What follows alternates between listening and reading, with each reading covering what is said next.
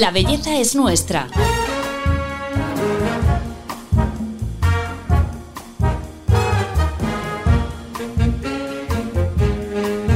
Un podcast de Telva.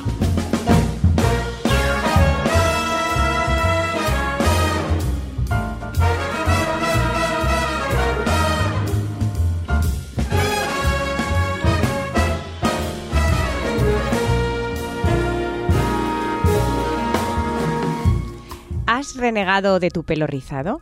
¿Lo has maltratado con planchas o permanentes? ¿Le has aplicado productos que han acabado con su forma? Tranquila, todavía puede tener solución y hoy te contamos cuál.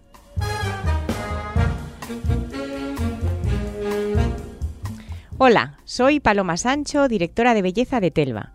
Bienvenidos a este quinto episodio del podcast en el que, como siempre, quiero contaros la verdad de la belleza con la ayuda de los mejores expertos. Todo empezó con un grupo de Facebook en el que mujeres con una melena rizada en común decidieron rebelarse contra las planchas, los alisados y los champús y mascarillas que dejaban su pelo apelmazado. Las grandes olvidadas de la industria de la cosmética, las Curly Girls, han tomado las riendas y no quieren renunciar a su pelo. Si tú eres una de ellas, te interesa esta entrevista, porque vamos a hablar con la peluquera Eva Villar, que es la que más sabe de este tipo de pelo, para saber cómo tratar, que no maltratar, tu pelo rizado. Hola Eva, bienvenida al podcast de Telva. Hola Paloma, ¿qué tal? Bueno, eh, lo primero de todo, queremos saber cómo es el pelo rizado, qué características tiene. Tú tienes el pelo rizado, o sea que además eh, en tu propia piel lo conoces perfectamente. Sí, perfectamente. Llevo toda la vida lidiando con el pelo rizado. Yo y mi madre, que ha tenido que, que, tratarlo también cuando era pequeña. Y bueno, las características principales de un cabello rizado es que el folículo piloso por donde crece el cabello tiene una ligera curvatura que hace que el cabello tome esa forma a la hora de, crecer. Entonces esa curvatura puede ser más marcada o menos y es lo que hace que tu cabello tenga un rizo más cerrado o una onda más abierta. Esa es una de las características. Otra característica es que ahí donde giran los cabellos rizados, esas escamas que son las células, digamos, de la queratina del cabello, son más frágiles, son más débiles eh, que en otros cabellos que son totalmente rectos, que toda la queratina se mantiene uniforme y hace que el cabello sea más resistente.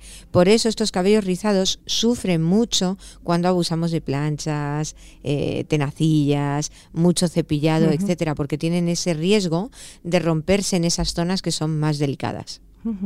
Todo este fenómeno que hay ahora de la revolución del pelo rizado, eh, realmente porque hemos estado tantos años luchando contra eh, los rizos? O sea, eh, mucha gente dice, es que me veo como desaliñada o ¿qué, qué, es lo que te cuentan, por ejemplo, tus clientas? Bueno, yo creo que son corrientes, son tendencias, como ocurre normalmente eh, con todo lo que tiene que ver con imagen. De repente sale una modelo, una celebrity con un cabello rizado eh, que a todo el mundo gusta y parece como que se da permiso, se abre la puerta para que el resto de las mortales podamos también llevar ese tipo de cabellos en diferentes situaciones. Yo creo que ha sido más un tema de tendencia y porque estamos atravesando un momento a nivel imagen muy importante para la mujer porque se nos ha dado permiso socialmente para elegir por nosotras mismas qué partes de nuestra naturaleza queremos mostrar tal cual y qué otras partes queremos mejorar, esconder, eh, potenciar, etcétera. Y esto ocurre con el pelo rizado como ocurre, por ejemplo, con las canas.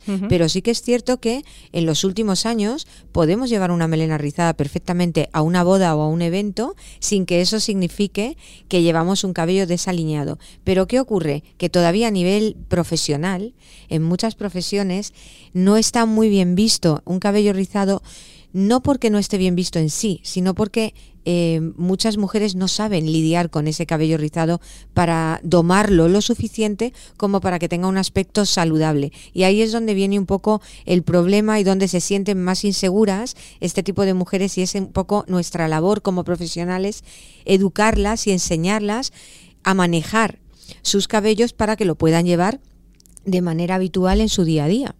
¿Y cuáles serían un poco esas claves para, para aprender a domarlo y sacarle el máximo partido?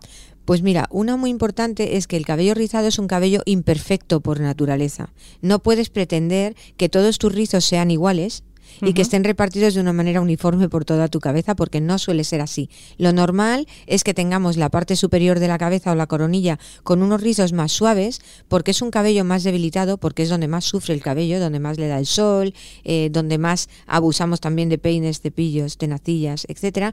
Y sin embargo, las zonas de las patillas o la zona de las sienes o la zona de abajo eh, de la nuca suelen ser zonas con rizos mucho más cerrados, porque son zonas más escondidas y son rizos como más rebeldes. Si tú a un cliente que tiene el pelo rizado le explicas esto y le ayudas a entender que su cabello no tiene por qué ser perfecto, de hecho la imperfección en esos cabellos rizados juega un papel muy importante porque le da un efecto muy natural a la melena, ya tienes un poquito, eh, pues bueno, un poco ganado más ese terreno. Pero sí que es muy importante que tengan un buen corte de pelo, eso es fundamental. Que tengan muy claros cuáles son los productos que tienen que utilizar para tratar ese cabello.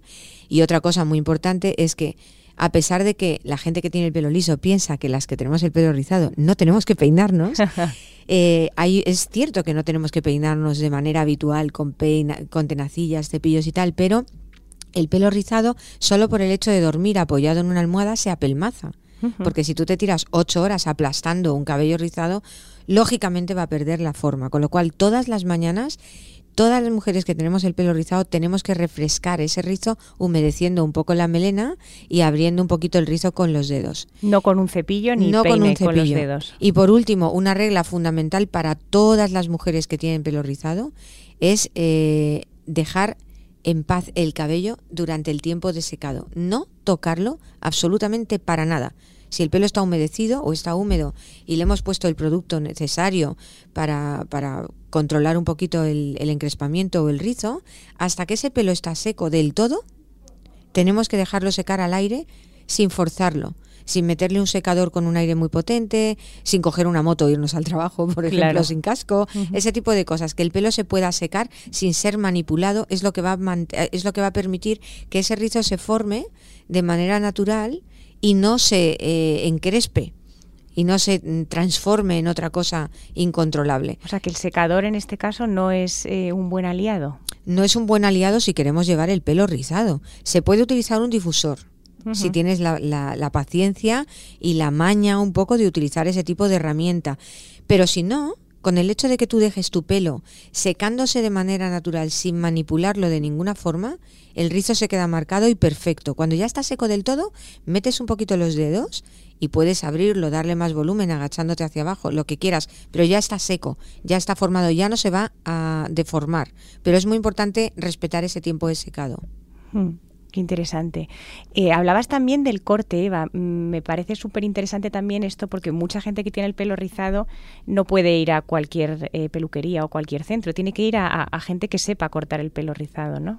A mí me ha sorprendido mucho porque yo cuando aprendí a cortar el pelo aprendí a cortar todos los tipos de, cabello. Yo es cierto que tuve una escuela en, mi escuela fue en Inglaterra, en Londres, y es verdad que allí, eh, pues estamos hablando de hace 30 años, eh, ya había una cultura eh, pues muy potente de todo tipo de nacionalidades, de todo tipo de personas, ¿no? Entonces era muy común encontrarte con gente con cabello afro, cabellos hindúes, cabellos latinos, había mucha mezcla, con lo cual teníamos una capacidad quizás o una facilidad porque nos habíamos educado ya con todo tipo de cabellos. Aquí en España eh, el cabello rizado pues ha sido algo como que se ha tratado igual que un cabello liso, que a mí me hmm. sorprende mucho porque es de lógica que si tú estiras un cabello para cortarlo, y es un cabello rizado, cuando tú sueltes esa mano, ese cabello se va a encoger. Claro. Con lo cual, eh, no puedes cortar el pelo estirándolo hacia abajo como, como haces con un pelo liso,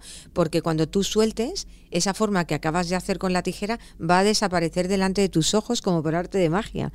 Entonces, es muy importante analizar cómo es el tipo de rizo, analizar dónde parte, dónde rompe cada onda y analizar muy bien cómo quieres que ese cabello caiga en la cabeza de esa persona. Y tienes que cortarlo por volúmenes más que por longitud, porque esos, los cabellos rizados lo que adquieren son diferentes tipos de volumen según cómo tú hagas el corte de pelo. Entonces, a mí me extraña todavía y me sorprende cuando me dicen que pues llegan clientes ¿no? con un corte de pelo hecho exactamente igual que si fuera un cabello Liso. un cabello liso. Me sorprende porque no tiene absolutamente nada que ver cortar un cabello rizado que cortar un cabello liso. Nada que Mm. ver. Hablando de esto de, de- de las melenas eh, afro que ahora son tan tendencia, vamos a escuchar una historia de, de una persona que precisamente eh, se preocupó mucho por, por cuidar el pelo de las mujeres de raza negra.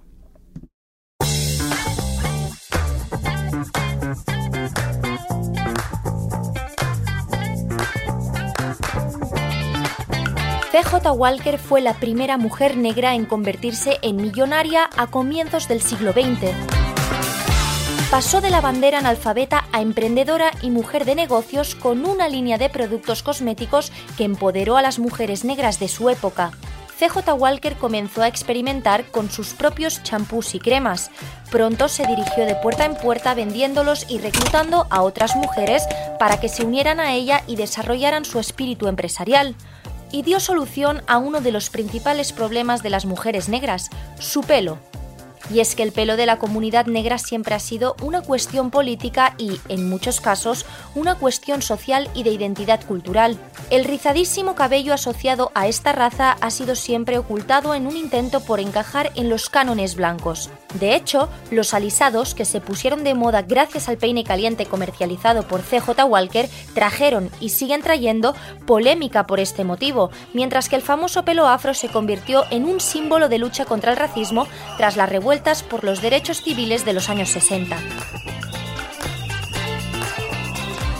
Madame CJ Walker fue una visionaria y sus productos, a día de hoy, siguen comercializándose. Contribuyó al reconocimiento de la dignidad de la mujer negra, creó más de 2.000 puestos de trabajo y consiguió amasar una fortuna de un millón de dólares.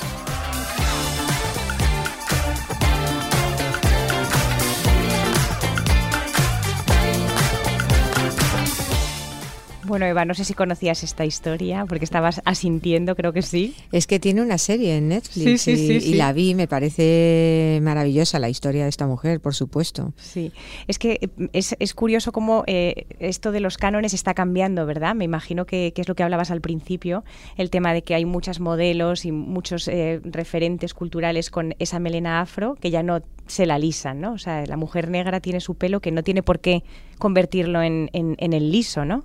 En general volvemos un poco a lo que, a lo que te decía antes, la mujer, eh, hay tantos tipos de mujeres tan diferentes y tantas etapas a lo largo de la vida de una mujer que el que se les esté dando permiso de diferentes maneras, que es un poco lo que hizo CJ Walker, ¿no? Dar permiso al cabello afro para lucir dentro de su naturaleza en sus mejores versiones, ¿no? De todo tipo, sin tener por qué parecerse al cabello de una mujer blanca.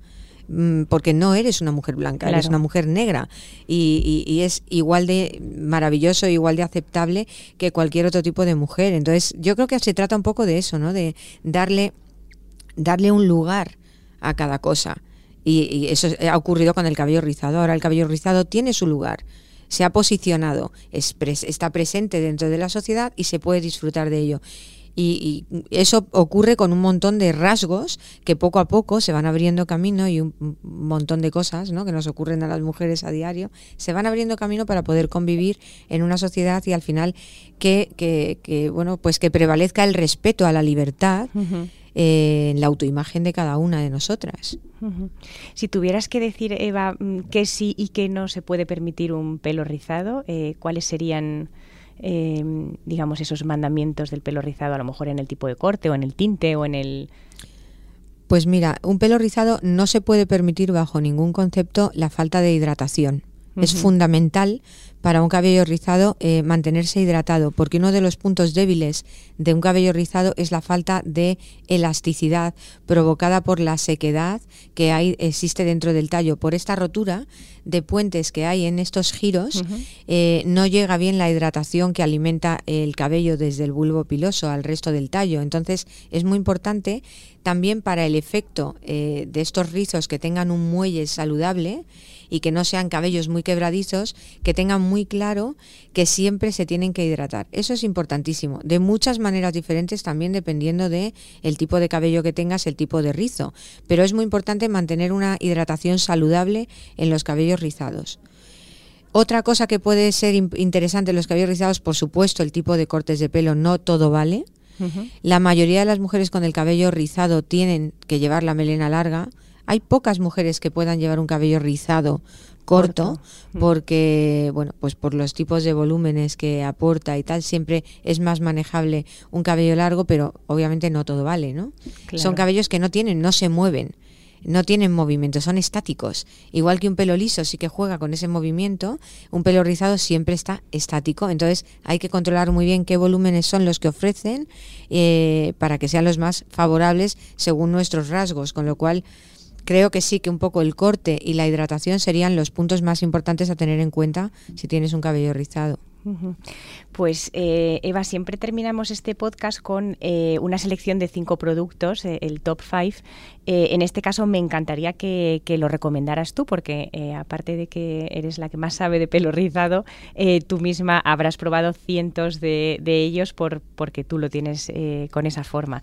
Así que si nos pudieras decir, por favor, cuáles son los cinco conceptos para recomendar, seguro que tomamos buena nota de ello.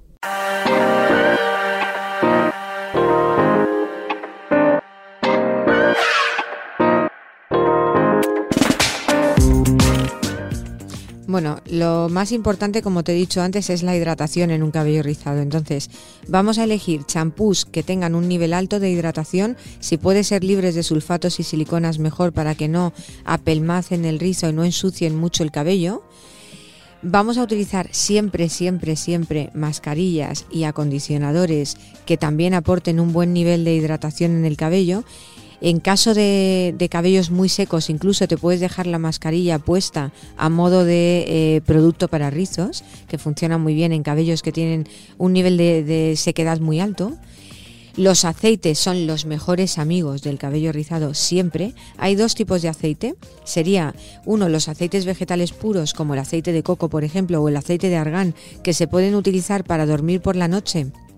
Te lo pones con el pelo seco envuelves todo el pelo en aceite, te envuelves después la cabeza con un poco de film y con eso duermes toda la noche y estás haciendo un tratamiento intensivo de hidratación. Y al día siguiente te lavarías el cabello de manera habitual. Y luego están los aceites evaporados, que son esos aceites que no manchan, que están hechos con, con fórmulas muy concretas, que yo los recomiendo todos los días en medios y puntas, en cabellos rizados, con el fin de mantener ese nivel de hidratación en las zonas más bajas de la melena y ese nivel de elasticidad que es tan necesario para los cabellos rizados. Y yo creo que poco más. Yo creo que con eso estaríamos cubiertas. Supongo que podría estar bastante cabreado con lo que me pasó. Pero cuesta seguir enfadado cuando hay tanta belleza en el mundo.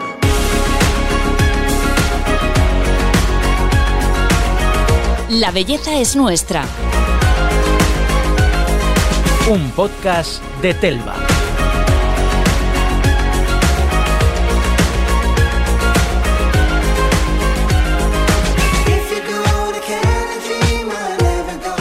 Bueno, pues con estas súper recomendaciones nos despedimos. Hasta aquí el capítulo de hoy de La belleza es nuestra. Ha sido un placer hablar contigo, Eva. Igualmente, Paloma, muchísimas gracias. Muchas gracias a ti por este máster en pelo rizado que nos has hecho. Y a vosotros os esperamos en el próximo episodio de este podcast de Telva, porque ya sabéis, la belleza es nuestra. Hasta pronto.